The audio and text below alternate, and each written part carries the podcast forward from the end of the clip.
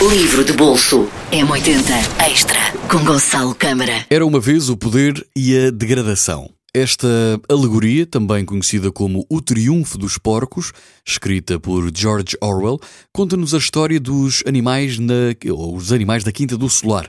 O que começa por ser um grito de liberdade e justiça vai se transformando progressivamente numa realidade inesperada e obscura.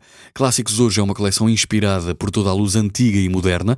Nela cabem as maiores obras de literatura de todos os tempos, ilustradas por grandes nomes da arte contemporânea. Este livro extraordinário de George Orwell, um, através de uma escrita acessíva e fluida, o autor transporta os sistemas políticos eh, de organizações da sociedade também para o mundo animal, revelando os caminhos corregadios pelos quais a falta de conhecimento e informação nos podem levar. Com recurso a muitas metáforas e analogias facilmente identificáveis, os leitores deram por si a rir ao fazer o paralelismo com as nossas sociedades de hoje. Quinta dos Animais ou O Triunfo dos Porcos, de George Orwell. Um livro que dá que pensar.